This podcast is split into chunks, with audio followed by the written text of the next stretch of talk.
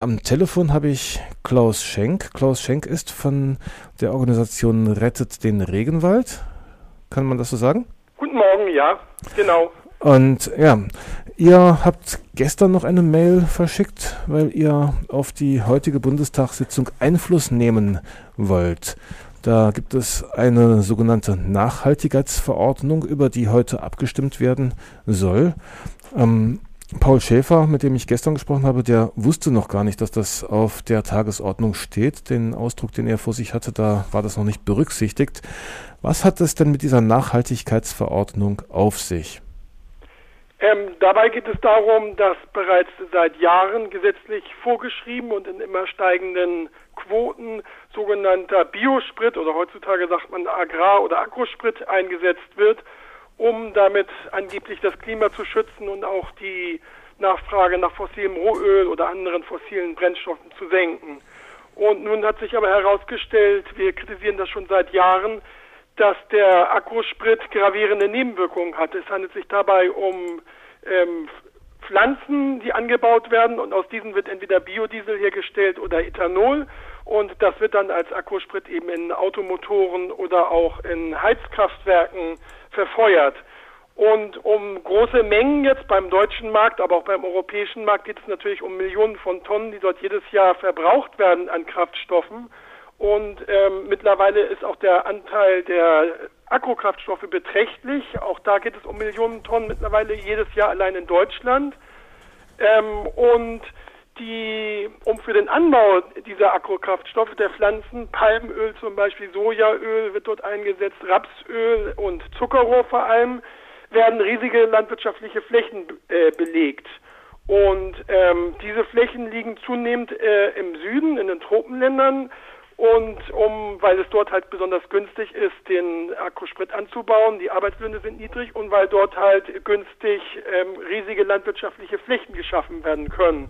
Und die liegen vor allem im Regenwaldgebieten, in Brasilien, wie gesagt, in Argentinien, wo der Soja vor allem angebaut wird, in Paraguay und im Fall von Indonesien, Malaysia, das Palmöl, was von dort überwiegend importiert wird, wird im Regenwald gerodet. Und ähm, ja, darauf bezieht sich auch die Arbeit unseres Vereins und unsere Kritik vor allem, dass der für, für die angeblich ökologischen ähm, Treibstoff, der hier in Deutschland verwendet wird, Palmöl zum Beispiel, eben die Regenwälder in Indonesien und Malaysia dran glauben müssen. Also es geht da um ähm, Palmöl, um Sojaöl, die nicht nur für die Autos, sondern auch zunehmend in den als umweltfreundlich äh, bekannt gewordenen Blockheizkraftwerken verbrannt werden sollen, oder?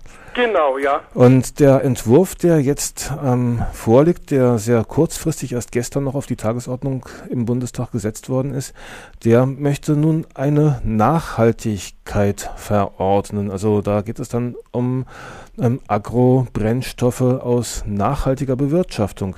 Warum wehrt ihr euch denn gegen diese Nachhaltigkeit?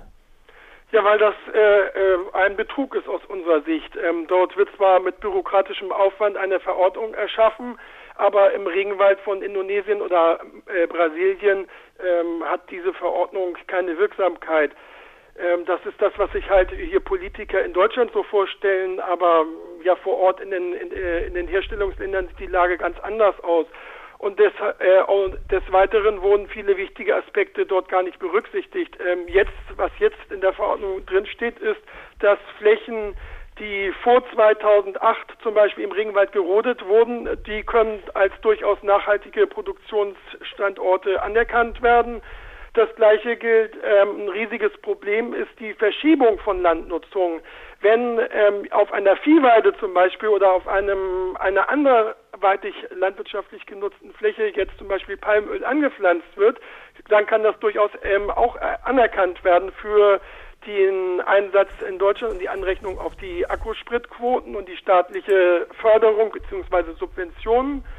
Und ähm, das Problem dabei ist aber, dass natürlich die Viehzüchter, die dort vorher gelebt äh, haben und ihren, ihr Einkommen erzielt haben, oder andere Bauern, die dort äh, Soja zum Beispiel angebaut haben, die geben natürlich dann nicht ihren Job auf und hängen den an Nagel, sondern die ziehen einfach ein paar Kilometer weiter in, in, das nächste Regenwaldgebiet ein und roden den dann nieder.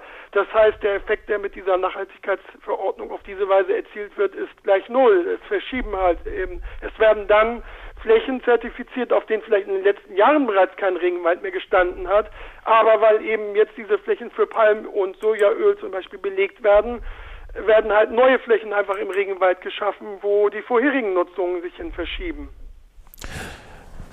Dieser Punkt jetzt, wo es um diese Nachhaltigkeitsverordnung geht, der wurde erst gestern noch in den, äh, auf die Tagesordnung draufgesetzt. Ähm, wir haben ja auch vorher gehört, das sind über 63 Punkte plus Unterpunkte, plus dann nochmal diese Zwischenpunkte, die nochmal nachträglich dazu genommen worden sind. Ähm, die Abgeordneten werden sich eventuell einfach von dem Begriff Nachhaltigkeit blenden lassen. Und dazu ist dieser Begriff ja auch da, oder? Ja, der Begriff wird halt missbraucht aus unserer Sicht. Äh, überall wird heutzutage Nachhaltigkeit attestiert. Ähm, und die Leute sollen glauben, wenn sie das Wort Nachhaltigkeit hören, dann sei alles in Ordnung. Und dann wird da auch noch ein schönes Siegel draufgeklebt und wunderbar. So ist die Vorstellung zumindest der Politiker. In der Praxis ähm, ist Nachhaltigkeit natürlich ein sehr komplexes Thema. Es geht dort natürlich um ökologische Nachhaltigkeit, also dass Natur zum Beispiel nicht zerstört oder beeinträchtigt wird massiv dadurch. Soziale Nachhaltigkeit, also es geht ja auch immer um Menschen, gerade auch in den Tropenländern leben ja Milliarden von Menschen und diese Flächen, auf denen jetzt der Akkusprit angebaut werden soll oder bereits wird, sind nicht menschenleer. Es sind also immer Menschen betroffen. Viele werden vertrieben.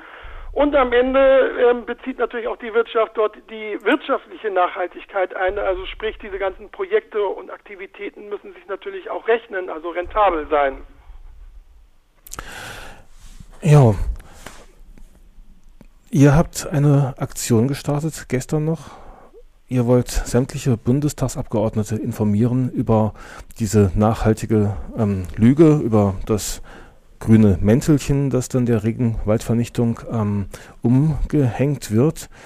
Ähm, ist zu erwarten, dass die Abgeordneten noch zwischendrin in der Sitzung ihre Post lesen, ihre Mails?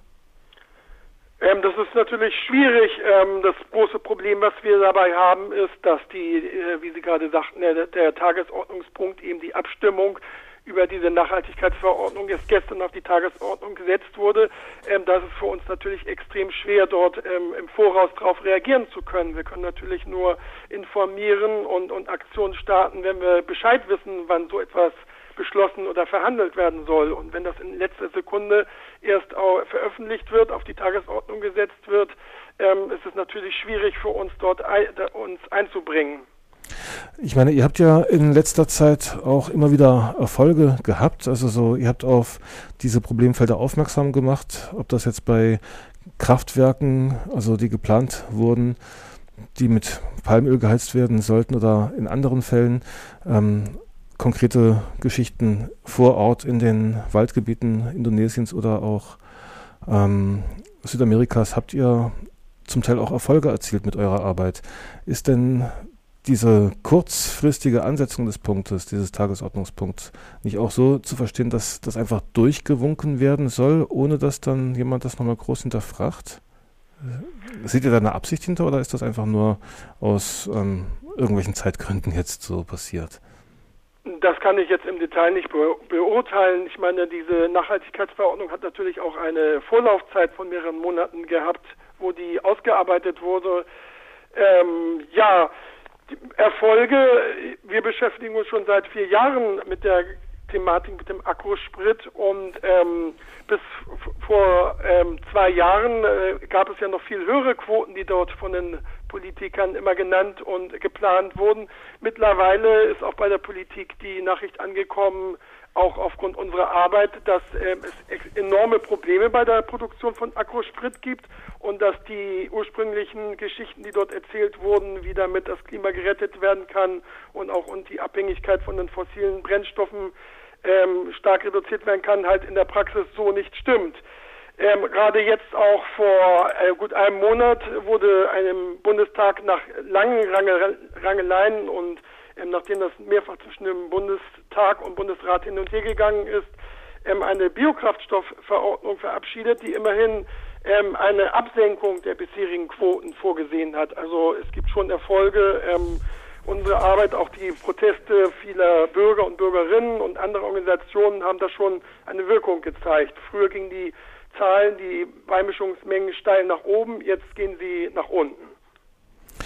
Ja, aber immer noch nicht tief genug, eurer Meinung nach.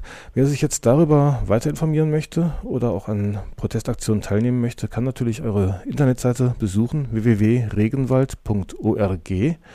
Und ich glaube, ich danke dir einfach mal an der Stelle, dass du uns für die Sendung zur Verfügung gestanden hast. Zu dem Thema Waldvernichtung gäbe es noch viel zu sagen, aber das müssen wir an anderer Stelle dann fortführen. Ich danke an Klaus Schenk von Rette den Regenwald in Berlin.